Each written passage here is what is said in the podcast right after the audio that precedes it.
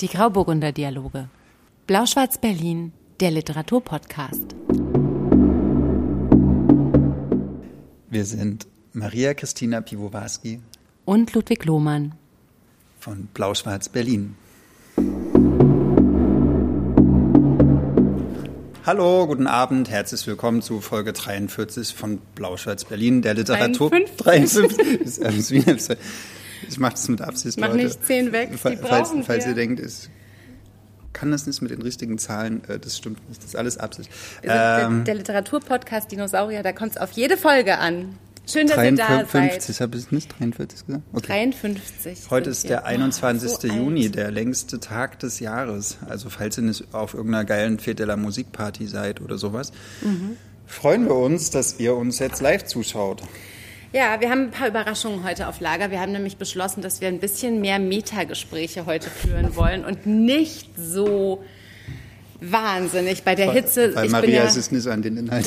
Ja, und weil ich, weil ich seit heute Morgen um 8 Uhr durchgeschwitzt bin, seid froh, dass, es, äh, dass ihr nicht direkt neben mir sitzt. Es Dafür ist hart sitzt- siehst du heute. noch ganz schön frisch aus. Ja, ich habe auch hart gerade an mir rumgemeißelt, damit das ja, wie gesagt, funktioniert für euch. Komm, Aber ich mach dich noch ein bisschen frischer. freue mich, dass ihr da seid. Und wer hat denn diesen Grauburgunder gestiftet, ist die Frage aller Fragen. Ah, ja, Johanna und Paula Winter. Das ist Ja. nämlich äh, ein Grauburgunder aus äh, Rheinhessen. 2021. Vielen Dank dafür. Es ist nämlich ganz lustig gewesen. Ich war im Urlaub. Ludwig hat natürlich brav im Kanon Verlag gearbeitet. Keiner von uns war hier. Und als ich wiederkam, lag auf meinem Schreibtisch eine Tasche mit zwei wunderbaren Flaschen äh, Grauburgunder. Gleich zwei Flaschen. Was der für eine Farbe hat, schau mal. Wir sind so viel weiß gewohnt und der ist so richtig so leuchtend gelb.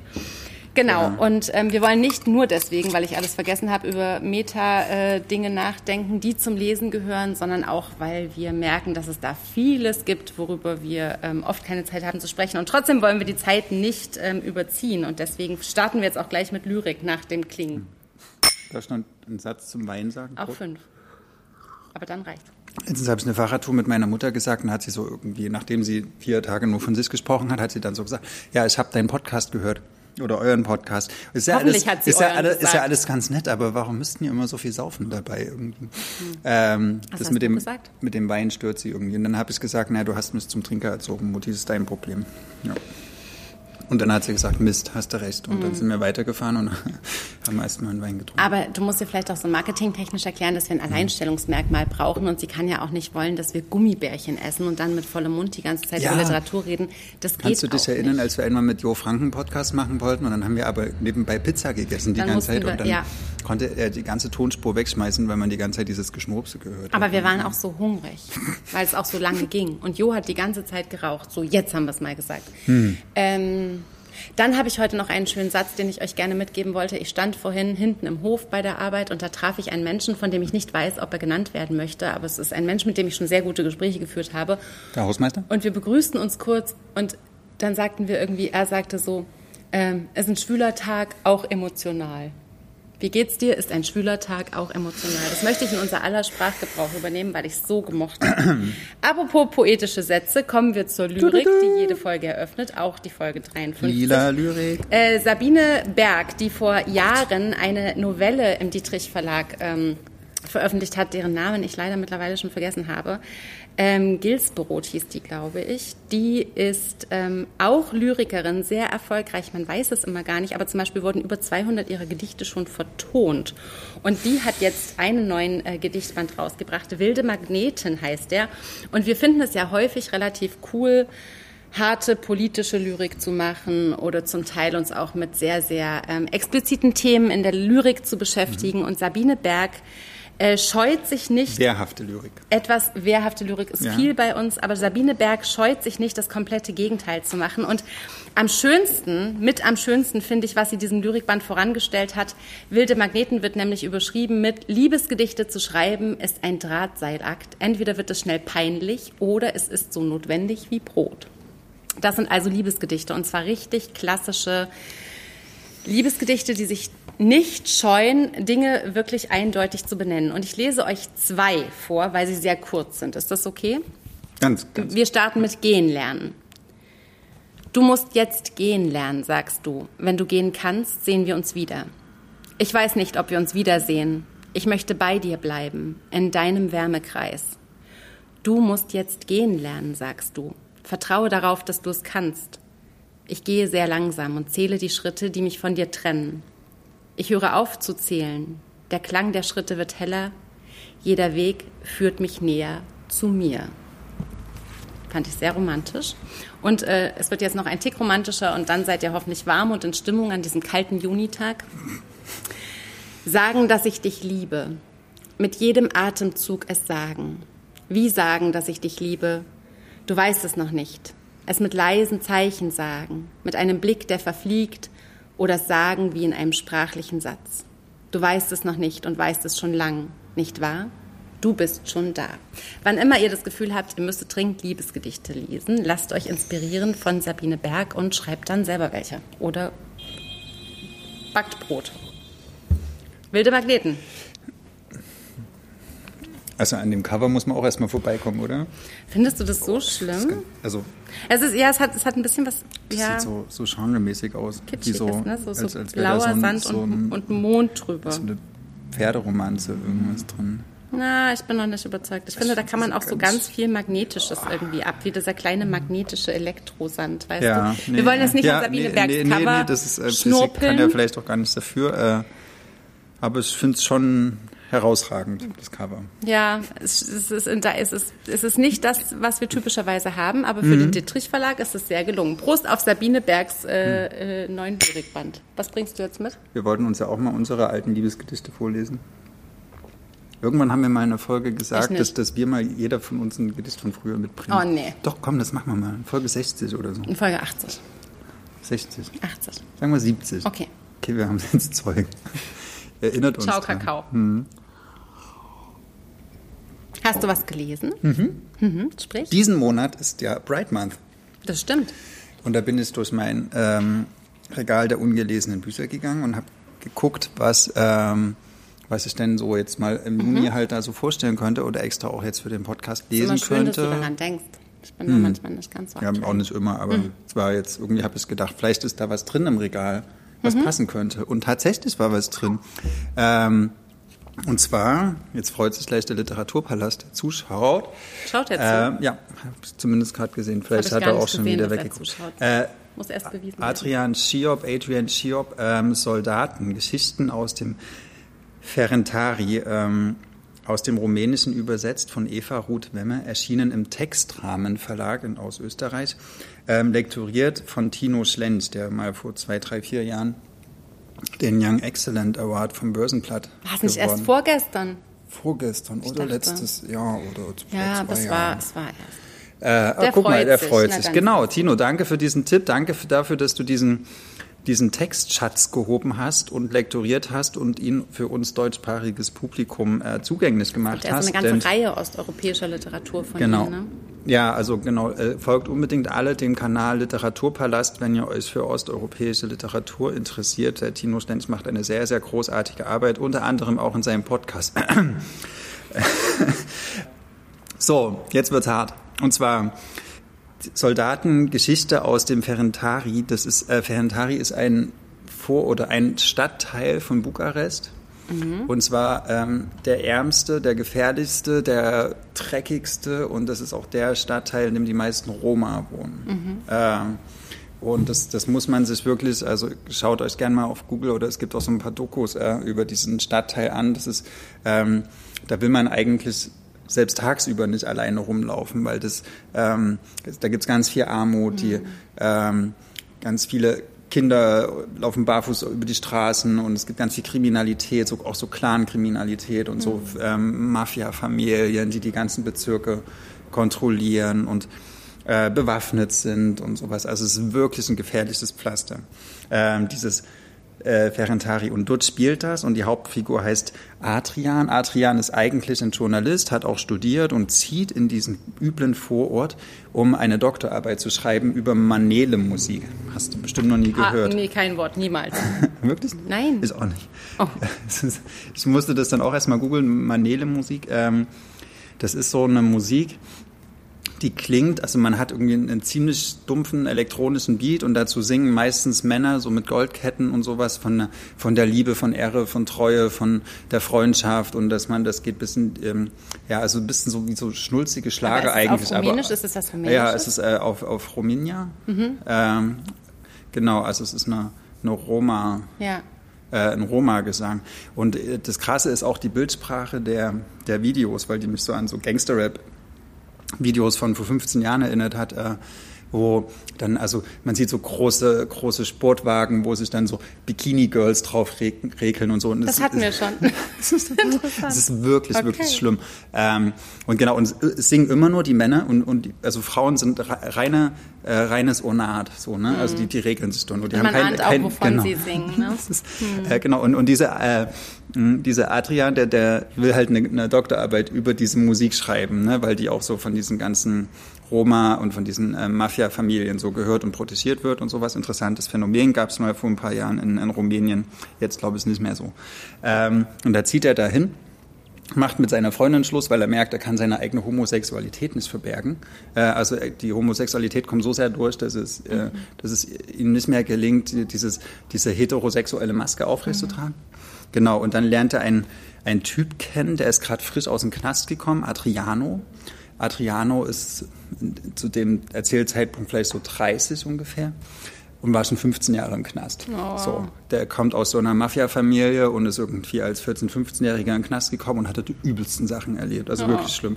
Äh, und jetzt ist er wieder raus, wohnt bei seinem großen Cousin und streift so tagsüber durch das Viertel. Ne? So, dann lernt er äh, Adrian den kennen und die verlieben sich so ein bisschen oder kommen sich halt näher und dann nimmt er den mit nach Hause und dann haben die Sex miteinander und der äh, Adriano ist so ein 150 Kilo Bär. Kann eigentlich nichts, hat keine Schulausbildung. Hat ja nur äh, Knast gesagt. Genau, ja.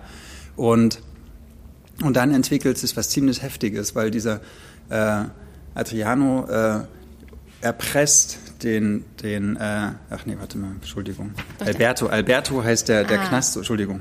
Alberto, ja, die weißen. Der Dicke, der genau. 150-Jährige. Der, ja, der, genau, Alberto, Alberto, und der Erzähler heißt Adrian, so, Entschuldigung. Mhm. Äh, und der Alberto erpresst den Adrian dann so, so emotional. Der sagt dann, ja, du hast mich von meinem Bruder weggeholt und jetzt bist du für mich verantwortlich ah. und dann muss, dann will er immer wieder so Geld von ihm haben und mhm. sowas. Und, äh, und der Adrian hat so Mitleid mit ihm, weil er denkt so, wow, du kommst aus so einer schlimmen Familie, du hast 15 Jahre Knast hinter dir, du weißt nichts von der Welt. Und dann gibt er ihm immer wieder Geld und leiht sich so, äh, ja, von seinen Freunden so Geld, damit er das dem Alberto geben kann. Und dann einmal sagte Alberto zum Beispiel, ja, ich, ich will meine Familie besuchen, ich habe meine, meine mm. Liste so ganz lange ja. nicht gesehen. Ich sagte, ja, gebe dir jetzt ein halbes Monatsgehalt, dass du da hinfahren kannst.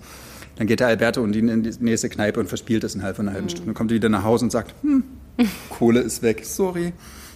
Und das, das passiert ganz oft und du denkst die ganze Zeit, oh mein Gott, schick den weg, so, ne? Du musst den doch nicht aushalten. Du musst mhm. ihm nicht dein ganzes Geld geben. Du musst nicht dein Stipendium alleine mhm. für diesen äh, für, diesen, für dieses dicke Riesenkind so, mhm.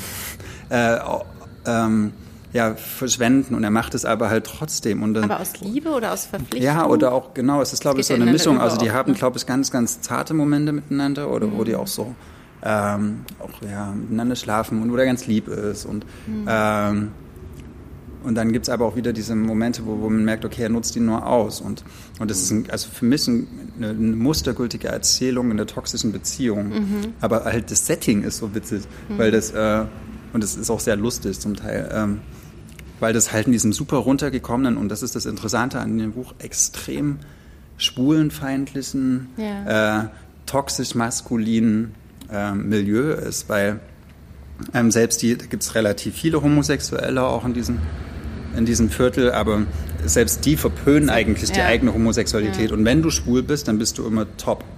Also du wirst, ja. also du darfst nie es mögen, selbst gefickt zu werden, so, sondern es ist immer äh, du, ist, du so mhm. äh, und, und, alles, was so äh, so Bottom ist, äh, wird praktisch äh, abgewertet und ähm, wenn das die Passt Familie, ja genau, wenn das die Familie rausbekommt, so. dann mhm. ähm, ja, dann, dann, dann ja, verlierst du praktisch die Familienehre und du verlierst deine Männlichkeit und sowas. Und, und so nach und nach, und das fand ich dann wirklich, also das wird dann, dann wird es Literatur,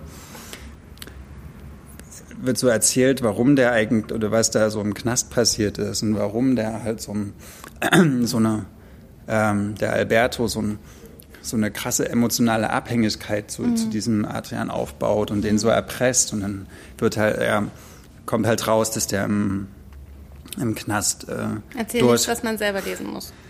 Durch äh, körperliche Gefälligkeiten halt versucht ja. hat, als eigentlich noch als Kind, mehr oder weniger ja. mit 15, ähm, ja, ja, so, so Zugang zu finden, Nähe zu empfinden mm. und irgendwie Anerkennung und zu Schutz finden. Ja, genau. Auch, und, dann, ja so. und dann ist das hochtragisch und du mm. bist eigentlich, über weite Strecken willst du ihn eigentlich verurteilen. Du willst sagen, hey, du, du erpresst emotional. Mm. Und dann merkst du aber, nee, man kann ihn nicht verurteilen. Und dann, ist auch ein Opfer. Ja, und das ist hochspannend erzählt, so weil man eigentlich, das ist wie im Autounfall zugucken letztendlich so. Aber ähm, es konnte auch nicht aufhören hinzugucken. So, ich habe selten irgendwie ein Buch von wie viel sind es hier, so 300, knapp 350 Seiten in zwei Tagen gelesen. Also ja. ich habe selten ein Buch so schnell und mit so viel Interesse gelesen, weil das so, so hochtragisch ist. Und das dann ist aber auch, auch lustig. So, Hast du vorhin angesprochen? Ja, ja, die, die, die ziehen halt die ganze Zeit durch Kneipen und, und es ist auch so, mhm. so auch vielleicht so ein bisschen wie Trainspotting mhm. in, in Rumänisch, in Schwul. Mhm. So.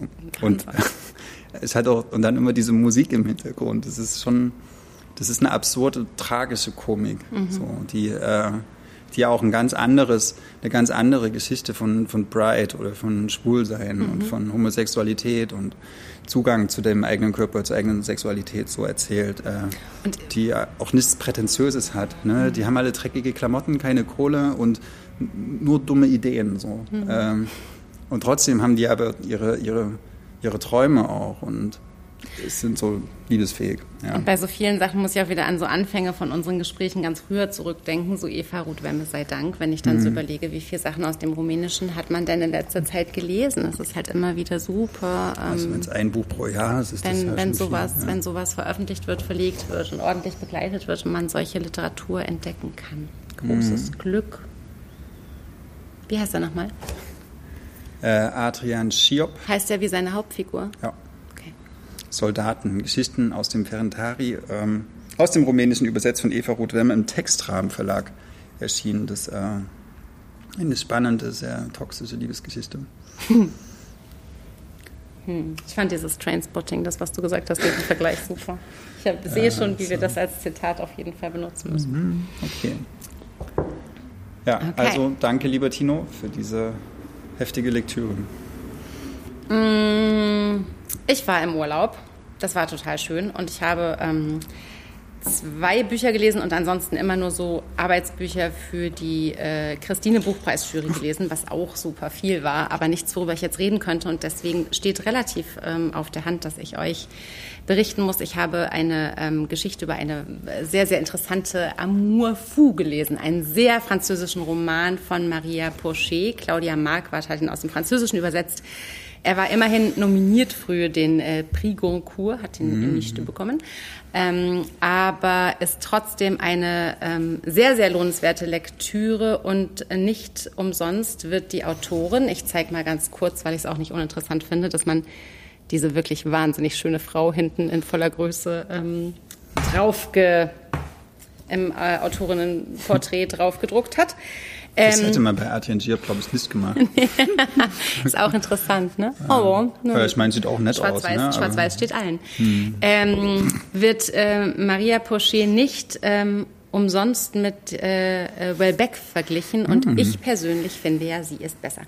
Worum du geht findest es? Welbeck überhaupt nicht gut? Ich hasse Welbeck. Ja, es ist sehr ich meine, einfach. es ist, ja, alle ja. sind besser als Welbeck ja. in deiner Nein, aber Sicht, ich verstehe den Vergleich und das, das ist was, worauf ich glaube ich gleich noch komme. Also Maria Pochet erzählt die Geschichte einer Affäre, eine ähm, 40-jährige Professorin, verheiratet, Mutter zweier Kinder, Laure, äh, die große Tochter Vera ist glaube ich 17.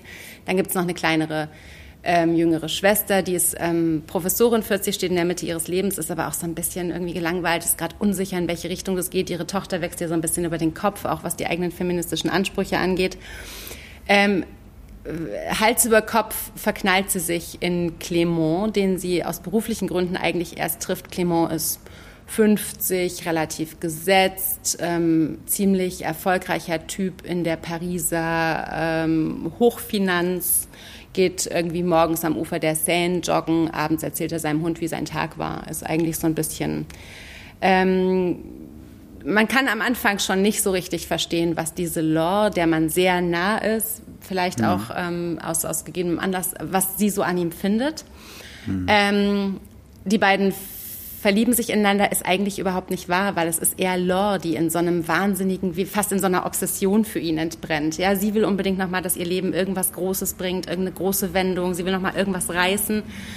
Und er ist eigentlich, und da kommen wir nämlich in diesen Wellbeck-Vergleich, er ist, finde ich, als männliche Figur so eine ziemlich, also den würdest du eben auch bei Wellbeck vermuten können, so ein sehr so abgehalfterter, genervter, ähm, äh, nichts vom Leben mehr erwartender, Typ, der eigentlich so ein bisschen wie auf sein eigenes Ende hin wartet. So also zynisch. Zy ja, aber nicht, ja, zynisch schon, aber auch nicht energetisch genug, um irgendwas ähm, zu reißen, sondern eigentlich wartet der, dass es irgendwie vorbeigeht, während Lore noch mal wissen will, dass richtig was passiert. Aber die sind, warte, die sind zusammen. Und die kommen zusammen, Die kommen die haben zusammen. eine Affäre, eine richtig. Was findet sie an ihm? Das ist die gute Frage, das ist eine richtig gute Frage.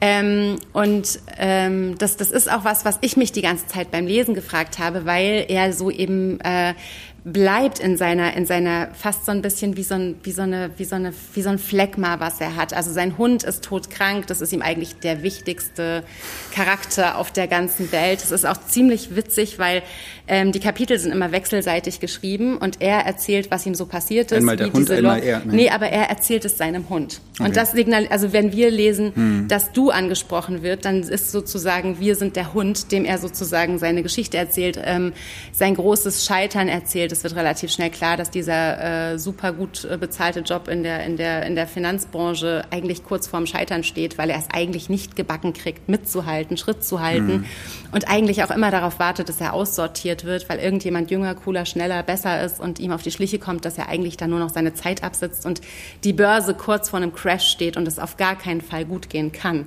und er wartet eigentlich so ein bisschen darauf dass das alles in, in, in Staub zerbröselt und die Kapitel von Law, die sie ähm, wahnsinnig wütend, wahnsinnig witzig schreibt, pfeffert sie auch in der Ich-Perspektive geschrieben, immer mit ähm, Adressierungen an ihre tote Großmutter und ihre tote Mutter, die sie manchmal so direkt anspricht auf so eine ganz zynische Weise. Also vielleicht gebe ich da einmal so ein ganz kurzes Beispiel, weil es wirklich so ein bisschen hilfreich ist. Sie sagt dann, äh, also die Mutter äh, mischt sich dann sozusagen in den Gedankengang von Lore ein. Also hör auf, Lore, stöhnt deine Mutter, die unter der Erde alles mit ansieht. Hör auf, diesen Idioten anzustarren, als ob du ihn malen wolltest und betrachte die Dinge, wie sie sind. Ähm, und so, so läuft es im Prinzip in so einer Art Dreiergespräch. Lore denkt Dinge, die Großmutter mischt sich ein, die Mutter mischt sich ein. Das ist total absurd. Ähm, was man nicht versteht, ist eben, was diese, diese Affäre in ihr äh, bezweckt, also was sie in ihm sieht, woran sie sich da festhält, warum sie auch wirklich in so wirklich richtiger Amour fou-artiger, heißester Liebe zu ihm entbrennt. Und was mich total von den Socken gepfeffert hat, ist das Ende, was wirklich so überraschend ist und so absurd witzig, dass ich gedacht habe, äh, also wenn ich auf weiten Strecken die ganze Zeit dachte, wohin soll das führen, wohin soll das führen, das habe ich nicht erwartet. Aber das darf ich jetzt leider nicht erzählen. Ja, Mir erinnert das ein bisschen an den, ich glaube, zweiten Roman von Leila Slimani. ja. Da ich auch die auch äh, eigentlich in einer ganz okayen Beziehung ist. Der, der Mann gibt sich Mühe, die haben ein kleines Kind, haben irgendwie Kohle und alles Mögliche, auch ne, in, in, Paris, glaube ich.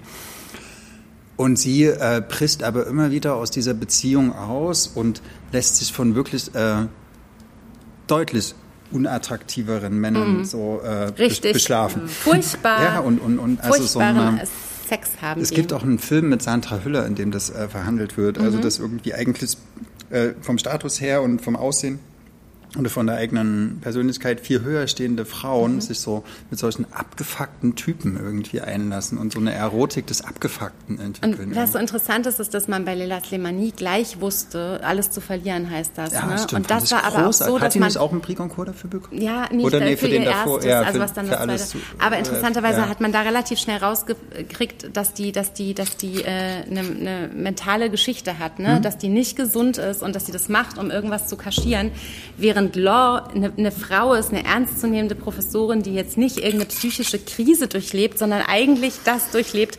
Und ich kann das noch nicht mal irgendwie mit ihrem 40-jährigen Alter begründen. Also dieses, dass man irgendwie noch mal was komplett anderes vom Leben Mhm. will und dann eben auch vielleicht so Entscheidungen trifft, die man nicht so richtig versteht. Ludwig, wir, wir Würde jetzt das nie Thema. passieren. Nein, entschuldige bitte. Aber also was ich total witzig finde, ist, wie man eben einer Liebesgeschichte folgt, die keine ist, Ähm. Und das sind irgendwie auch 300 Seiten gewesen und absolut schallend lachen muss. Also diese, diese, diese Kapitel, die Clement an seinen Hund richtet. Also man findet den ja die ganze Zeit furchtbar, aber wenn er so mit seinem Hund spricht, und ich habe ein großes ähm, Gefühl für Menschen, die äh, gut mit ihren Hunden mhm. umgehen und, und, und man merkt, der bedeutet ihm eigentlich die Welt. Und Law weiß das auch. Und es gibt auch so Begegnungen, wo Law auf den Hund trifft und ähm, Weil es das ja eigentlich so die zweite Geige spielt. Ja, ne? natürlich. Ja. Und das ist eigentlich auch überhaupt nicht das ist, was er will. Sie, also er sucht keine Affäre, er kriegt auch keinen hoch. Es ist alles überhaupt nicht es ist alles überhaupt nicht befriedigend, weder emotional noch moralisch noch, noch, noch körperlich. Und trotzdem ist sie wirklich von so einer sehr, sehr souveränen Professorin, die ihn eigentlich aus beruflichen Gründen mhm. trifft, weil sie ihn zu einem, zu einem, zu einem Vortrag einladen wollte für ihre ähm, Studierenden, ähm, wirklich sich in so, eine, in, so eine, in so eine Liebe verkapselt, in so eine, die fast schon so eine Obsession ist. Das mhm. ist, das ist, ähm, genau, und vom, vom Plotting her ist es, es ist ein richtig guter, wendungsreicher Roman plötzlich. Ich finde die Perspektive, aus der geschrieben wird, die, die Sprache, mit der ähm, auch Claudia Marquards Übersetzung da irgendwie auch die, wer jeweils angesprochen wird. Hm, sagen wir es nichts. Ähm, Glaube ich, weiß nicht, ob sie die es ist. Geheiratet. Weiß ich nicht, ob sie das ja, ist. Ich doch, weiß, natürlich, es ja. Doch vielleicht voll. mehrere Leute, Nein, die so die, heißen. Ich kenne die doch. ja, aber das ist vielleicht auch privat. Ja. Mhm auf ihren Dach, der hat schönen Ausblick. Ja. Ähm, Hat es gut übersetzt. Und das ist einfach, ja, also schön, dieses Perspektivwechsel cool. und auch dieses, dieses wahnsinnig überraschende Ende haben mich dann, und ich bin gerne dran geblieben. Also es hm. war so ein Roman, wo du keine Figur gut leiden kannst, wo du am Ende nicht denkst, oder oh, hast jetzt irgendeine so krasse Erkenntnis, wie ich das ja sonst äh, sehr mag. Und trotzdem hat es was sehr Unterhaltsames, auch wenn man nicht verstanden hat, was die Figuren so antreibt. Cool. Ähm, Feuer. Ich habe ich hab noch eine Frage.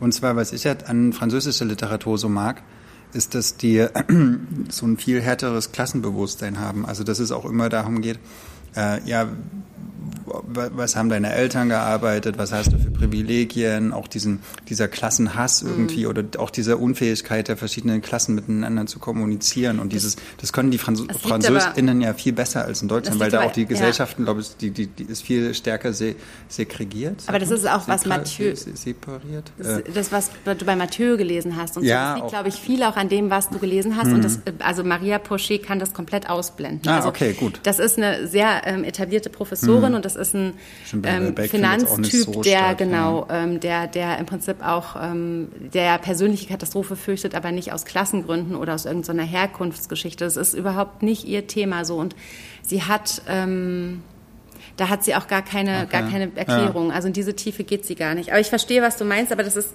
scheinbar nicht immer typisch hm. für französische Literatur in der Gegenwart. Also es findet oft statt, das stimmt, aber hier spielt es wirklich gar keine Rolle. Also es gibt dann eben andere Themen, die sie verhandelt. Ne? Warum ihre Tochter zum Beispiel ähm, in der Schulkantine ähm, Scheiße in die Suppe schmeißt, weil sie äh, aus feministischen Gründen sehr, sehr sauer ist. Und wie äh, Law, die anerkannte Professorin, dann bei der Direktorin sitzt und sich fragt, wie verdammt nochmal sie jetzt damit umgehen soll, dass die halbe Schule vergiftet ist. mit Exkrementen. Ähm, das, das hm. sind so die Themen. Und, und äh, man kann der Tochter nach der Begründung, weshalb sie das für nötig hielt, auch durchaus äh, zumindest so eine gewisse so ein Ideenreichtum unterstellen hm. ähm, des Protests. Also da gibt es eher so, so Spitzen in die, in die gesellschaftskritische Richtung, aber nicht, nicht was so Herkunft oder, oder Klasse angeht.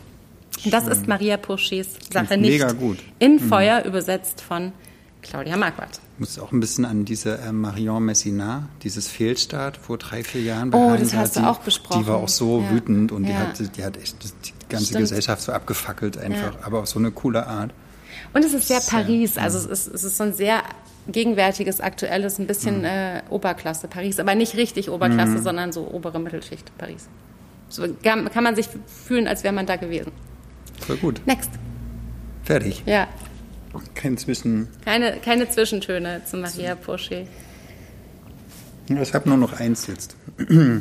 Ja. Äh, noch ein Typ. Das letzte Mal ist mir aufgefallen, das letzte Mal war ganz viel Frauen, jetzt habe ich diesmal aus Versehen sehr viele Männer, aber das hat keine, keinen höheren Sinn. Ähm, ist einfach so passiert, weil ich Manchmal wollte unbedingt mit dir über Felix Stephan reden, die frühen Jahre, den du ja Ich weiß gar nicht, wie du, wie gut du ihn eigentlich kennst, weil ich glaube, als du ihn hättest gut kennenlernen können, war Corona gerade. Hm?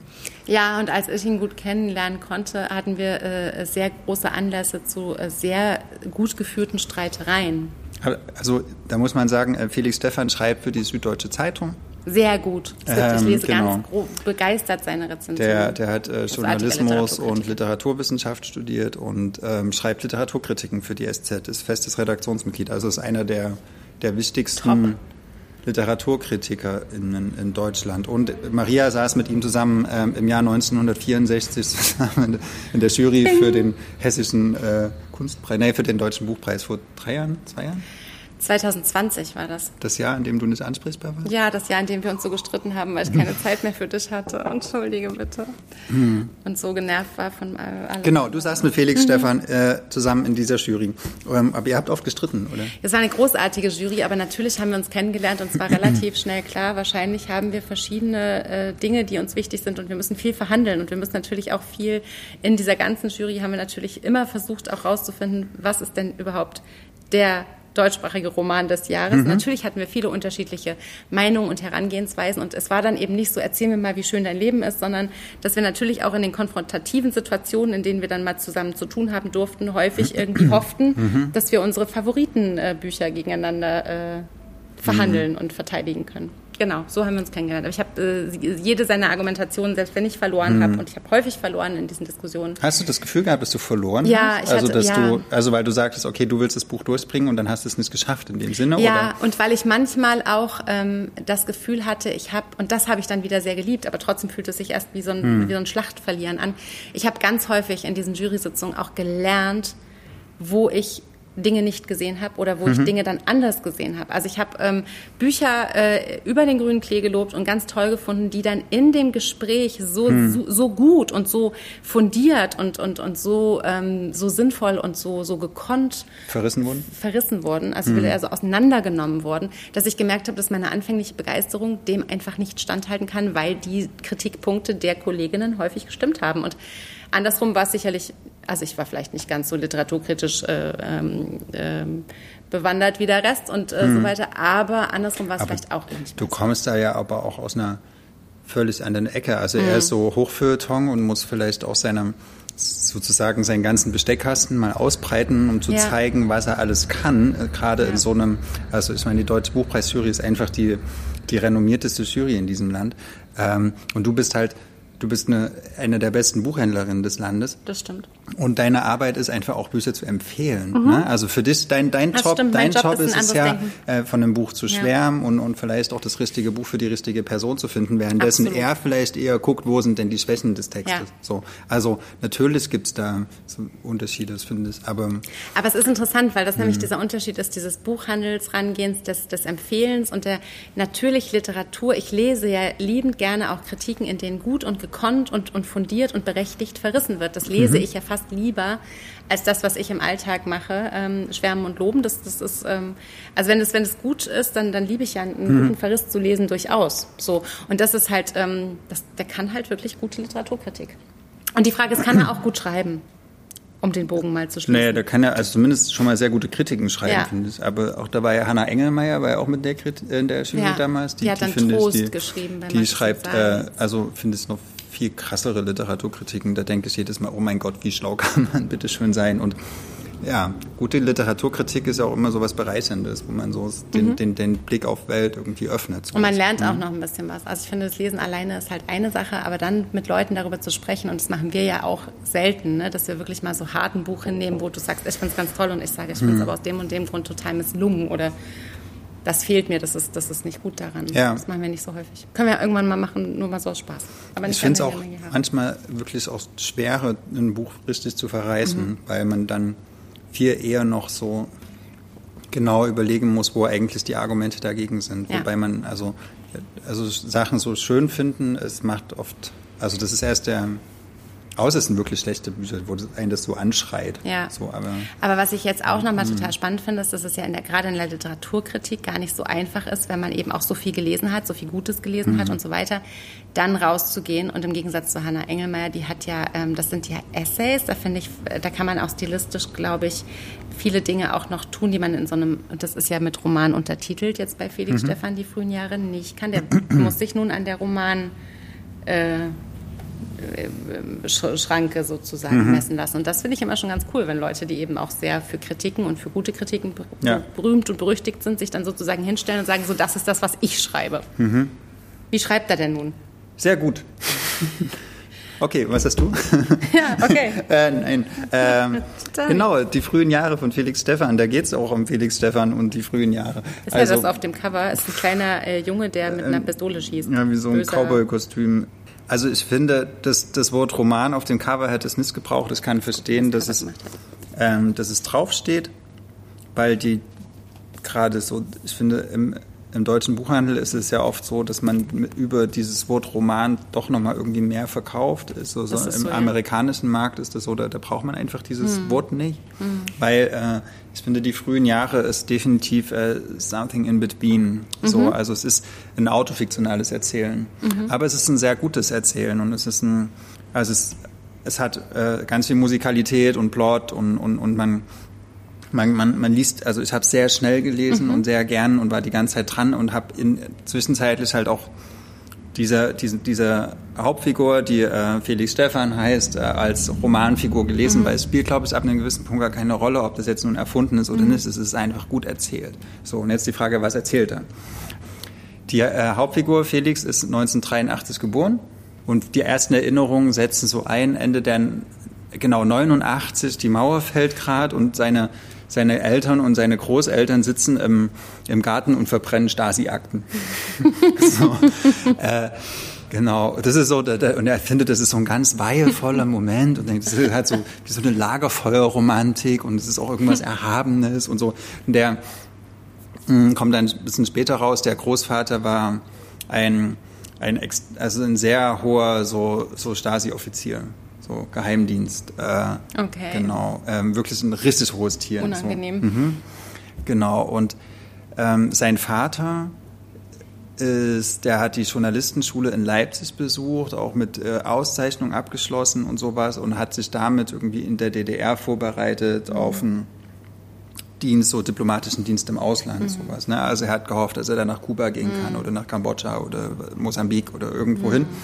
Mhm ähm, also so ähm, akademische Elite der DDR, aber halt in diesem in diesem sozialistischen Denken. Die Mutter Mathelehrerin, hm, so. Dann kommt die Wende. Aber alle für den Staat gearbeitet auch. Naja, genau, ja. Wobei die Mutter halt, dadurch, dass sie Mathe kann, das ist relativ äh, immun gegenüber ideologischen hm. Lesarten. Ne? Also, hm. und, und dann kam die Wende und er beschreibt dann halt so ab, sag ich mal, 89, so sein Aufwachsen bis in die frühen Nullerjahre. Mhm. Ähm, das ist in Ostberlin. Und dann, und das finde ich jetzt sehr toll, weil die, ähm, die Eltern eigentlich sehr angepasste DDR-BürgerInnen waren und auch die Großeltern und, äh, und dann mit diesem, mit diesem neuen System so überhaupt nicht mehr klarkommen. Also die, die, ähm, denen wird zwar erzählt oder die hören das, dass die jetzt äh, im Kapitalismus auf einmal viel mehr Freiheiten haben und irgendwie Sachen kaufen können, die sie in der DDR nicht gekauft haben, mhm. aber sie sind, äh, sie, in ihnen ist wirklich so ganz fest drin, dass dieser, diese Konsummöglichkeiten und diese, dieser ganze, diese ganze Oberflächlichkeit ähm, den, die Psyche des Menschen zersetzt. So, also dass die den Menschen eigentlich kaputt macht. Also die sind vollkommen infiltriert von dieser DDR-Propaganda, von diesem, der, der, äh, der Kapitalismus ist böse. Und dieser kleine Junge aber jetzt denkt so, hey, der Kapitalismus ist eigentlich ganz schön geil. Es gibt ja. Cola, ich kann jetzt hier da und dahin fahren, so, ich kann die und die Sachen machen, verstehen meine Eltern gar nicht. Ne? Und dann wächst er so auf und äh, kriegt aber von seinen Eltern und bleiben die so in Ostberlin nach der Wende? Die, die bleiben ja. in Ostberlin, aber er geht dann auf ein Gymnasium in Westberlin und er ist der totale Rebell, so, ne? Mhm. Weil er, er versucht irgendwie aufzubegehren, gesehen zu werden. Die Eltern sagen immer, ja, ist jetzt gerade, äh, mhm. sagt, wenn ein Polizist kommt, dann grüßt du den guten Tag, Herr Polizist. Also sowas unglaublich linientreu ist. So. Und, und er sieht das überhaupt nicht ein, so, ne? Und dann prügelt er sich mit Klassenkameraden und ähm, steckt den Zähne aus und fliegt von der Schule und also ein richtiger, richtiger Rebell, der einfach überhaupt nicht klarkommt, so mit diesem, diesem Konflikt zwischen dem äh, Eltern, die eigentlich noch in einem völlig anderen Staat leben mental und nicht klarkommt mit dem neuen Staat und er ihm dem alle Möglichkeiten offen liegen. Und es ist ja auch diese, diese hm. Generation, die aufgewachsen ist und bewusst oder unbewusst in dem Alter vielleicht noch gar nicht bewusst gesehen hat, wie sozusagen die Eltern, wenn das, woran die hm. glauben, zerbricht, ja, wenn sich so ein Staat auflöst und damit dann auch so ja. ähm, Denk, Denkmuster auflösen müssen früher oder später und man sieht, okay, die haben an was geglaubt, was scheinbar aber nicht besteht und was nicht ja. funktionieren kann. Und ihr ja, eigenes siehst, Wissen wird so entwertet. Ja, du, siehst die, und, du mhm. siehst als Kind sozusagen die Eltern, wie sie das nicht, also wie sie sozusagen in ihrem eigenen Auflösen ja auch so, also in dieser, dieser, dieser Zeit so völlig, wo so viele Dinge einfach verschwimmen. Das ist ja auch so ein ich, ich, finde auch, dass das nicht genug ähm, beschrieben werden kann. Ne? Es gibt ja so ein paar Leute, die irgendwie sagen, also das muss ich ganz ehrlich sagen, ich habe in diesem Buchpreis Juryjahr hatte ich unfassbar viele Romane Männer aufgewachsen in den 70ern irgendwo in Westdeutschland. Und mhm. ich war wirklich angenervt. Und gerade so diese Coming-of-Age-Sache irgendwo in einem Kaff im Schwarzwald, einer wie der andere. Und habe die ganze Zeit gedacht, ja, es ist, ich verstehe das und ich verstehe auch, was ihr macht und so. Aber diese, diese, diese Vergleiche, wenn ich sowas äh, gegenlege sozusagen, ähm, dann kann man natürlich nicht pauschalisieren, aber wie, wie, wie, wie vielschichtig dahingegen solche Geschichten sind, die das mhm. erzählen aus einer Perspektive, wie du als Ostkind, egal jetzt ähm, in welchem, in welchem, in welcher, in welchem Geschlecht sozusagen, gesehen hast, wie ähm, wie sich der Staat irgendwie auflöst, was das mit deiner Familie macht. Ähm, das ist, das ist immer, immer viel ja. unterschiedlicher. Also es ist einfach viel vielschichtiger. Ja, und genau, und die werden erzogen von Menschen, die äh, mehr, mehr, oder weniger einen, einen heftigen Bruch ja. in ihrer Biografie haben. Und das ja selber noch nicht wussten auch. Ja. Das, war, also das ist, ja so vage und so. Mhm. Und wo auch die, sage ich mal, die, die Erzählung der Mehrheitsgesellschaft die eigene Biografie eher abwertet. Ne? Also sie, da gibt es so eine Stelle, dann sagt sie ja, meine, meine Mutter hat sich zum ersten Mal als Ostdeutsche gefühlt, als sie in der Kaufhalle von einer oder in einem Supermarkt, mhm. sagt er nicht Kaufhalle. Ja, genau, das ist schon der erste Fehler. Ich bin eine Ossi. äh, oder wir sind beide Ossis. Ja. Ne? Ähm, als, sie, als sie von einer Westdeutschen als Ostdeutsche angesprochen wurde, mhm. dann hat sie sich das erste Mal als Ostdeutsche gefühlt. Mhm. Hat sie vorher nie, mhm. so in dem Sinne. Und, ähm, und diese, auch diese, diese Abwertung eigentlich der eigenen Lebens- oder, was heißt Abwertung oder Nichtwürdigung, so. Und dann mhm. waren, waren die, die Ostdeutschen auf einmal so eine, so Menschen zweiter Klasse und dann wird man groß oder äh, erzogen von Leuten, die, die von der Gesellschaft so marginalisiert werden und mhm. gleichzeitig ist er aber, und das ist wirklich toll erzählt, ähm, auch pubertär. Also das heißt, mhm. hier geht es um ganz andere Rebellion. Mhm. Ne? Man will eigentlich seine Eltern so in der Flanke erwischen, in der, in der, in der mhm. äh, in der Pubertät und, und, und gegen sie sein. Und dann ist es aber auf einmal noch, okay, die leben noch in der DDR und ich lebe schon in den 90ern. und sozusagen gar nicht zusammen. Es, das ist ein anderes Sonnensystem mhm. so und, und wie er damit umgeht. Und dann gibt es eine Stelle, da er, er will dann relativ früh auch so journalistisch arbeiten und bewirbt sich als, als 14-, 15-Jähriger in so einem Schulprojekt für so, ein, so, eine, so einen Schülertext bei der, beim Tagesspiegel, mhm. glaube ich. Oder, ja. Und gewinnt da und er mhm. darf im Tagesspiegel einen Text schreiben. Mhm. Und dann schreibt er so, ja, mein ein Talent. Genau. Und mein Vater oder sein Vater hat dort ganz viele Bewerbungen hingeschickt, weil er ja Journalist war und hat nie eine Antwort bekommen. Und dann kommt er nach Hause und hält oh, so diesen Tagesspiegel hoch und sagt, hier, guck mal, ich habe eine ganze Seite im Tagesspiegel. Äh, und der Vater wird, und das beschreibt, also es sind so Kleinigkeiten, ah, ja. und der Vater wird immer, immer kleiner so in diesem Natürlich. Moment. Und das ist so ein Zerbrechen auch. Und das ist so ein, ne? und er wird ja. diese Distanz nicht auflösen können. Ja. Ne? Oder eine andere, äh, das fand ich auch schön, wie die Mutter versucht, durch ganz, ganz, ganz viel Arbeit und Fleiß ihre Minderwertigkeitskomplexe in diesem neuen System äh, zu übertünchen und zu sagen, ja, wenn ich richtig, richtig fleißig bin und mich ganz unterordne und ganz mhm. viel in diesem neuen System wirke, mhm. dann werde ich vielleicht anerkannt. Aber das sind so ja auch, weil, weil Abschlüsse nicht mehr gleichwertig ja, waren, genau. weil du plötzlich nochmal Prüfungen machen musstest, die du eben vor Jahren eigentlich schon abgelegt hattest und weil du ja auch dieses Gefühl hattest, du hattest ja auch dieses, dieses Klischee, dass die Ossis ja irgendwie quasi nie richtig gearbeitet haben, mhm. ne? weil wir mussten ja quasi nicht richtig arbeiten, weil es war ja eher so, ne? irgendwie in die Fabrik fahren und dann irgendwie Däumchen drehen. Ich glaube, so, das sind auch diese Vorteile, wo diese Generation, das habe ich auch nicht mehr mitbekommen, aber aus Erzählungen dann eben schon, wo die Generation sozusagen auch so eine ganz krasse Abwertung generell erfahren hat oder sich da erstmal finden musste. Die, was mich jetzt so ein bisschen die ganze Zeit so, es äh, brennt mir so ein bisschen auf der Seele. Wenn du in der Buchpreis-Jury wärst, hm. würdest du bei Felix Stefan sagen, der hat irgendwie Chancen auf zumindest die Longlist? Ja. Hm. Das ist ein wirklich, wirklich gut erzähltes Buch. Hm. Ähm, das wird in der zweiten Hälfte ein bisschen schwächer, aber ich finde gerade so diese feinen Nuancen, dieses, hm. ähm, was heißt es eigentlich, äh, mit diesen, mit diesen Brüssen in der Biografie. Also was heißt das auch im, im Denken? Wie wenn, wenn, der, wenn, sie, wenn er über die mhm. Ängste seiner Mutter schreibt und die, der, der sie mit den sie mit, Fleiß, mit Fleiß begegnet, so wo es sagt, ja, das also, was mhm. ich gerade gesagt habe, das sind so, so Beobachtungen, die, die auch ein, ähm, politische äh, Transformation auf so einer menschlichen Ebene erklären, anhand einer Familie. Und das, also die eigene Familiengeschichte so zu erkunden, dass sie einen universellen Anspruch erheben darf. Hm. Ähm, das ist Literatur. Das ist Kunst. Das soll Literatur für mich schaffen. Felix und dann, mega. Ähm, und dann ist das buchpreiswürdig. Also ich würde jetzt nicht sagen, dass es der beste Roman des Jahres ist, weil dazu ist es mir zu wenig mhm. fiktionalisiert. Mhm. Aber ist es zumindest sehr, sehr gut erzählt. Mhm. So. Ja, das hat mir gefallen. Da gibt es auch der Großvater, der wird dann noch. Äh, die es frühen noch, Jahre. Es gibt dann noch eine, es gibt noch eine Geschichte über den Großvater, der äh, wahrscheinlich im Lager war und wie, mhm. er, wie er mit dieser Lagererfahrung ähm, aus dem, also der war in russischer Gefangenschaft, mhm. ähm, wie er das verarbeitet und in, in, in, die Familie trägt. Das ist herzzerreißend traurig. Und dann gleichzeitig weiß man, der war halt ein, äh, ein Stasi-Offizier. Ne? Den muss man eigentlich scheiße finden. Kannst mhm. du aber nicht nur weil der hat die Geschichte davor. Mhm. Und das ist auch Literatur, finde so ich. Mit dieses, genau, diese mhm. Ambivalenzen mhm. zu ja. verhandeln und einen eben nicht auf so einer äh, auf so einem einzelnen Nenner so zufrieden zurücklassen, sondern so eine Verstörung zu, zu erzeugen. Ja, das ist schon cool. Gefällt mir. Die Sowas will ich lesen. Hm. Von Felix Stephan im Aufbauverlag erschienen, passenderweise. Ja. Auch. Das ist auch ein Thema, was mich echt interessiert, muss ich sagen. Ja, und also man so merkt auch immer, wenn man was Gutes davon gelesen hat, dass mhm. man eigentlich will, dass man noch mehr darüber liest. Kommt jetzt auch hier von Charlotte Kneuss, Gittersee bei Fischer. Mhm.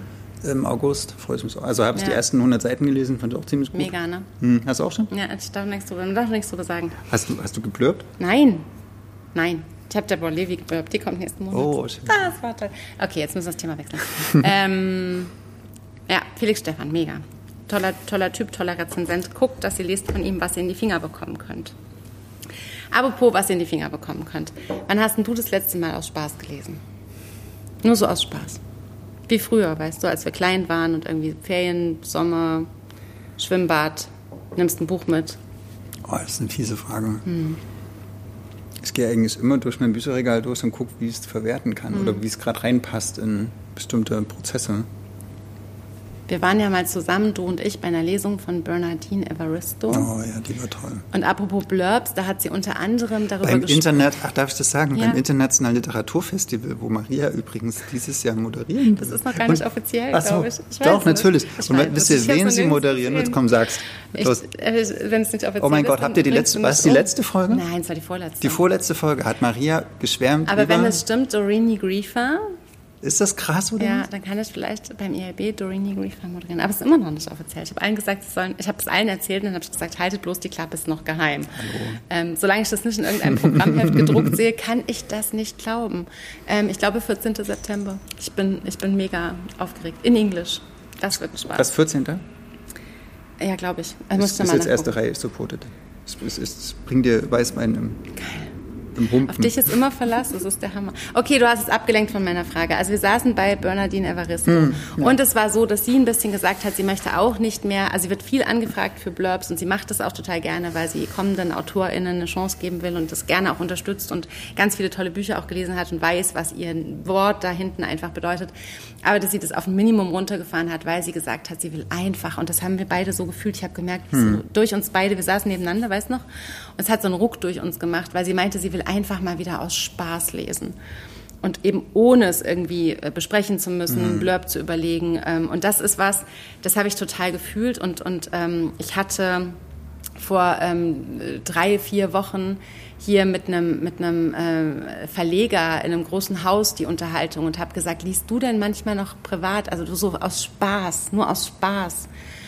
Und dann habe ich gesagt, ich habe das Gefühl, ich lese irgendwie gar nicht mehr, ohne dass ich im Hinterkopf immer denke, kann ich es für den Podcast brauchen, brauchen wir es für den Lesekreis, kann ich es empfehlen, brauche ich es für Kundinnen, mhm. brauche ich es irgendwie, um, um es im Newsletter zu, zu verwenden, will ich es lesen, weil ich darüber reden will, will ich es lesen, weil ich mitreden will, will ich es lesen, weil ich denke, man muss es gelesen haben, will ich es lesen, weil ich irgendwas mhm erfahren muss oder, oder es irgendwie verwenden muss, weil ich aktuell sein Zweck, will. Zweckfreies Lesen gibt's ja, genau. Da hat er gesagt, das kommt auch nie wieder. Wenn man einmal so tief in der Branche ist wie wir, dann Ouch. kommt es nie wieder. Außer man geht halt richtig raus aus der Branche. Na, das will man nicht. Aber dann habe ich so nee. gedacht, okay, dann ist es halt so. Dann kommt es halt nie wieder. Und dann ist mir was total Lustiges passiert. Und das ist jetzt das Buch, über das ich jetzt spreche. Und es ist total ungewöhnlich, weil es ist ein, ein Taschenbuch. Taschenbuch. Es ist irgendwie äh, in der deutschen Übersetzung, ich glaube äh, 2005 oder sowas, erschienen von Grete Osterwald übersetzt, von äh, Nicole Kraus, Die Geschichte der Liebe, Rowold Taschenbuch, also wirklich ein Schinken 100 Jahre alt. Und das ist ganz interessant, weil das habe ich auch nicht gelesen aus Vergnügen, sondern das habe ich gelesen, weil ich habe ja immer ein Problem, dass ich nicht genug Backlist lese. Ich habe immer so ein bisschen das Gefühl, ich lese manche großen bekannten Titel oder Titel, die zehn Jahre alt sind oder acht Jahre alt oder 20 Jahre alt. Die schaffe ich in meinem normalen Lesepensum nicht und ich brauche schon häufig auch Anlässe, um mir die Zeit zu nehmen, weil ich habe ja nur eine begrenzte Lesezeit und die will ich auch einfach sinnvoll nutzen. Und dann habe ich ja zum Glück vor 23 Folgen sozusagen, so einen Instagram-Lesekreis angefangen, wo wir gesagt haben, wir lesen aber nur Taschenbücher, hm. damit sich einfach auch jeder das im Idealfall leisten oder aus der Bibliothek ausleihen kann und weil es die meistens auch ähm, günstig als E-Books hinterhergeschmissen gibt und weil es dann so eine große ähm, Breite erreichen kann. Und da mache ich immer so eine Auswahl von drei Büchern und dann wird abgestimmt, welches gewinnt. Und das war sozusagen also das Buch, was gewonnen hat. Das war also kein zweckfreies Lesen, sondern es war ganz klar, ich will das lesen, weil ich es lesen muss für diesen Lesekreis auf Instagram, damit ich auch eine gute mit darüber reden kann. Ich will das lesen, als ich will, weil ich muss. Ja, das ist Frank Berzbach. Ich, ich, muss ich heute wieder muss ich, muss heute, heute, wieder, wieder machen, wollen? was ich will? Ja, okay. Muss ich heute wieder wollen, was ich will? Machen, was ich will? I don't hm. know. Und dann habe ich dieses Buch im Urlaub angefangen zu lesen und äh, dachte, ich lese das jetzt eben aus Gründen für diesen Lesekreis. Und dann ist mir mit diesem Buch aber was passiert und ich weiß nicht genau, woran es liegt. Und ich habe auch hier noch nie ein Buch besprochen, was ich für diesen Lesekreis eigentlich gelesen habe. Und ich will auch nicht, also wenn ihr jetzt das noch, wenn ihr noch gespannt sein wollt, die Besprechung ist irgendwie am 2. Juli, dann, dann müsst ihr jetzt ausschalten und nicht mehr zugucken, weil ich spoiler jetzt, wie ich es finde. Ich finde, dass es ganz, ganz, ganz genau diese Art von Lesen, die ähm, dieses, diesem Schwimmbadlesen entspricht, hm. das wir eben damals hatten. So ein Lesen nur rein um des Vergnügens willen. Und ähm, Nicole Kraus erzählt, ich will gar nicht ganz groß erzählen, worum es geht. Es geht im, im Prinzip um Leo Gurski, einen alten, einsamen Mann, der in New York lebt, ähm, allein, alt, natürlich arm, ähm, der... Ähm, Welcher Stadtteil, weißt habe ich nicht so darauf aufgepasst, aber es könnte sogar irgendwas Brooklyn-mäßiges gewesen sein, mhm. aber ich will nichts Falsches okay. sagen. Aber du warst ja da, du kennst dich aus, du könntest mhm. wahrscheinlich die Wege, die er ab und zu mal so läuft, um ein bisschen in Bewegung zu bleiben, nachlaufen. Der hat, äh, bevor er als ähm, Jude aus damals Polen flüchten musste, ein Manuskript geschrieben an die Liebe seines Lebens. Alma wollte ja einen Roman widmen. Ähm, und das, äh, äh, beide konnten dann fliehen, also Alma konnte fliehen, er konnte fliehen, die haben sich aber nie wieder so richtig, also haben sich schon wieder getroffen, aber es war dann einfach eine andere Zeit und ein anderes Leben und es war eine große Liebe und es war klar, nachdem die sich nach Jahren zufällig wieder begegnet sind, dass es, dass es nicht mhm. in dieses neue Leben übergehen kann, diese große Jugendliebe, die sie in diesem kleinen polnischen Dorf sozusagen hatten. Und es ist also eine, eine, eine tragische Liebesgeschichte, so eine Geschichte von das Leben spielt dazwischen, die Politik spielt dazwischen, dieser verfluchte Holocaust spielt dazwischen und was eben, was eben aus diesen mhm. versprengten Biografien äh, wird, ähm, wenn, wenn dann eben sowas dazwischen kommt. Das ist sozusagen der Hauptplot. Das ist wahnsinnig vernetzt, es ist wahnsinnig verwoben. Ähm, äh, im, im, Aber trotzdem Schwimmbad trotzdem Schwimmbad. Und es ist eben diese, diese, diese Leichtigkeit, die das transportiert. Und ich habe mir dann mal so ein paar Kritiken durchgelesen, weil ich gedacht habe, was haben die Leute eigentlich damals dazu gesagt? Und das ist ganz lustig, weil Floskel hat jetzt hier schon in den Kommentaren Nicole Kraus, finde ich, arg pathetisch ähm, kommentiert. Was ich total witzig finde, weil ich habe von Nicole Kraus einen Roman gelesen, der relativ aktuell damals war. Das war Waldes Dunkel, da kam der raus. Und das war eine sehr aktuelle, sehr äh, nicht ganz leicht zu erklärende israelische Geschichte ähm, die aber irgendwie sehr am Heute veranlagt war, auch von der Erzählweise her. Da war sie gar nicht pathetisch. Und hier bei, bei Die Geschichte der Liebe, das hat natürlich einen unfassbar amerikanischen äh, großen Erzähler, also wenn man Philip Roth nicht mag, wenn man, wobei sie natürlich äh, Gott sei Dank eine Frau ist, wenn man Paul Oster äh, nicht gerne liest oder las, dann ist das, äh, also es hat schon so eine amerikanische Erzählattitüde, die ich nicht pathetisch finde, die finde ich immer ich finde, man hat durchaus Überlegungen, der so ein bisschen Kitsch äh, zu unterstellen an einigen Stellen, aber andererseits finde ich auch, dieses kitschfreie Lesen macht halt auch keinen Spaß. Weißt du, wenn du die ganze Zeit nur um den Kitsch rumdödelst und hm. die Art, wie sie so Geschichten erzählt, die ist, es ist so nie Kitsch, es ist immer so, es ist immer so kurz vor der Grenze und dann biegt sie aber ab. Und dann ist auch so das, wie sie es gebaut hat, die Verwebungen, die sie macht. Es gibt dann heute eine, eine Teenagerin, die Alma heißt, deren Eltern haben sie benannt, weil sie dieses Buch gelesen haben, was allerdings auf Spanisch geschrieben war. Niemand weiß, hm. was mit diesem Manuskript passiert passiert ist. Dieser Leo Gurski denkt, es ist verschollen. Und diese Alma ist eben nach dieser Hauptfigur aus diesem Roman benannt. Und es gibt wahnsinnig viele Verwebungen. Und dann crasht es natürlich auf so eine ganz spannende und sehr überraschende Weise aufeinander zu und ähm, löst dann auch alle Fragen auf, die man eigentlich während des Lesens hatte. Man hat haufenweise Fragen. Und die sind ganz und gar unkitschig. Ähm, die, sind, ähm, die sind existenziell und menschlich und und, und warm. Und sie hat natürlich einen liebevollen Blick und sie scheut sich nicht, das offen zuzugeben. Mhm. So. Und, und das hatte aber dieses Lesen, was kein aktuellen, also ich, ich habe das nicht gelesen, weil ich nichts verpassen wollte. Ich hatte schon irgendwie Lust, Nicole Kraus irgendwie nochmal dieses, viele Leute redeten darüber, es war immer mal so ein bisschen ein Referenztitel für manche Leute. Ich wollte das schon gerne verstehen, aber es hatte keinen richtigen Druck dahinter und ich hatte trotzdem so ein richtiges Vergnügen beim Lesen. Weißt du, wenn du mhm. so Bock hast, wieder zurück zum Buch zu gehen, damit du lesen kannst und wie es weitergeht und also alles, was du gerade machst, irgendwie gerne gerade austauscht, weil du lieber weiterlesen willst, weil mhm. du so in dieser Geschichte ja. ähm, äh, unterwegs bist gerade. Ähm, und zwar ohne, dass du dir ähm, Gedanken machst, wäre das jetzt heute noch äh, sinnvoll und so weiter, sondern weil das so für ja, dich, weil das dich so bereichert. Guck, und dann hast du vielleicht, glaube ich, an einer anderen Stelle wieder das. Du, du, du holst es an einer anderen Stelle, vielleicht in der Beratung oder in der Kritik oder in einem Sprechen über Literatur, dann doch wieder raus. Also mhm. vielleicht weißt du es jetzt in dem Moment noch nicht, aber ähm, ich, ich finde, was, was du jetzt gerade so skizziert hast, war, war, mhm. war fast ein bisschen zu negativ. So dieses zweckfreie Lesen gibt's nicht mehr. Mhm. Ähm, also ähm, es ist doch schön, dass es kein zweckfreies Lesen gibt. Das alles irgend, also ich meine, vielleicht Frage, weißt, genau. weißt, du, weißt du vorher nicht, dass es einen Zweck hat, aber zum Schluss hat es immer, einen, immer einen Effekt. Und selbst wenn es den hat, dass du weißt, okay, das fand es halt richtig, richtig ja, scheiße so. Oder mhm. ähm, aber und auch wir, es ist ja nicht so, dass, dass wir wie früher in der Schule jetzt vorgeschrieben bekommen, dass wir, dass wir jetzt den blöden Schiller lesen müssen, sondern wir, wir stehen ja vor uns im Regal, mhm. vor unseren Regalen äh, und entscheiden zwischen zehn fantastischen Romanen, welchen wir jetzt lesen, den wir dann verwerten. So, ja, ne? wobei ich oder, auch das Gefühl habe, dass da dieser Aktualitätsdruck schon auch ein bisschen ähm, also diesen, diesen Luxus, äh, ja. Bücher zu lesen, die irgendwie 15 Jahre alt sind, das kannst du dir als Buchhändlerin zumindest nicht so häufig leisten, weil kannst das eine Lesezeit nicht, ist, die du nicht verwendest, um Aktuelles zu lesen. Ich habe jetzt letztens Brigitte Reimann gelesen, fand ich großartig. Die aber gerade wieder genau, erschienen ja, ist, also die klar, Aktualitätscharakter so, hat, die gerade besprochen wird. Aber hast du das Gefühl, und die dass, du für ein Festival genau, kuratierst. Ja, aber hast du das Gefühl, dass du dadurch, dass du auf diese Art und Weise eventuell ein bisschen äh, eingeschränkt bist, weil du immer so einen Verwertungsdruck hast, sag ich mal? ist, glaube ich, falsch. Ne? Ja. Oder, oder dass der Verwertungsdruck ja. dein, dein Lesen leitet? Hast du dadurch das Gefühl, dass dein Lesen irgendwie an irgendeiner Stelle äh, weniger gut ist oder, oder weniger äh, es weniger, wenig, weniger ist es weniger bietet, lustvoll. Weil weniger ich, lustvoll. Ja, weil ich ja. tatsächlich finde, also und das ist ganz interessant, ich verwende das Buch jetzt ja zum Beispiel auch, weil ich diesen mhm. Effekt so interessant fand und ich habe das ja auch für den Lesekreis quasi, muss ich es auch wieder verwenden, also ist ja auch nicht verwertungsfrei, ne? Aber was mich so ein bisschen was mich so ein bisschen gekriegt hat, ist zum Beispiel, also als ich zum Beispiel, also nehmen wir mal das mangelnde Licht von Nino Haratischvili. Mhm. Das war ein komplettes lustvolles Lesen. Hm. Aber das musste ich durchpeitschen innerhalb kürzester Zeit, äh, weil ja. ich ganz, ganz schnell sein musste, ähm, weil es natürlich Termine hatte und so weiter und so fort. Also da ist das häufig dann schon auch so ein Zeitablauf dahinter oder so. Und das ist auch, ich will auch gar nicht undankbar sein. Ich finde, es ist ein totales Privileg, dass wir uns sozusagen mit Lesen beschäftigen dürfen. Das ist mein ganzer Treibstoff und alles, was und mich Und auch mit der neuen an, oder mit der an ja, Dings. Genau. Und ich will eigentlich auch immer Bücher lesen, bevor sie erscheinen. Und ich will eigentlich vorher wissen, was kaufe ich ein. Und ich will eigentlich eine der ersten sein, die, hey, willst du mal dieses Manuskript reingucken. Mhm. Ich liebe das ja total. Aber was ich eben manchmal so ein bisschen vermisse, ist dieses im Schwimmbad liegen, irgendwie mit, mit, mit, mit Sonne, die einen verbrennt, wenn man vergisst, sich in Schatten zu robben, weil man so in diesem Buch lebt. Aber das, Und das ist so ein kindisches auch. Lesen oder so ein kindliches Lesen, hm. was ich, was ich also manchmal ein bisschen bei, vermisse. Bei, bei neueren Titeln vermisse?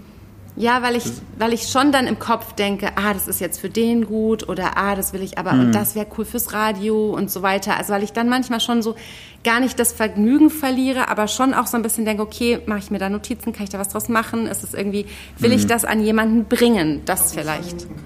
Oh, das ist jetzt oh. Dann müssen wir jetzt abkürzen. Okay, jetzt geht's. Ähm, wir müssen jetzt die Absacker weglassen, weil wir jetzt nur noch über eins sprechen ah, können. Okay, wir lassen jetzt die Absacker weg. Und das ist weg. das Allerwichtigste. Das ist nämlich überhaupt kein Absacker, sondern das Buch des Ein Aufsacker. Jahres. Genau. Ähm, genau, das ist ein Kinderbuch. Äh, geschrieben von unserer lieben Freundin Clara Schacksmeier. Illustriert, illustriert, von Pauline Pete, äh, was morgen bei Knesebeck erscheint. Morgen. Heute gehe ich in die Schule, so lernen Kinder rund um den Globus. Und es erscheint morgen und es ist so eine Freude, dass wir das begleiten durften, weil nämlich unsere äh, liebe, liebe Freundin Clara Schacksmeier sehr früh erzählt hat, was sie da vorhat. Und wir haben irgendwie. Genau, es geht um Lernen auf der ganzen Welt. Kommt am 1. Juli ins Ocelot, 14 Uhr. Da ja. ist die große Premiere. Wir sind da, Clara wird da sein, Pauline wird da sein und dann feiern wir dieses großartige Kinderbuch, die Literatur und ein zweckvolles Lesen. Danke, dass ihr uns Nächstes Mal wieder zugehört Es tut mir leid, dass wir es nicht geschafft Bis bald, haben. ihr Lieben. Ciao.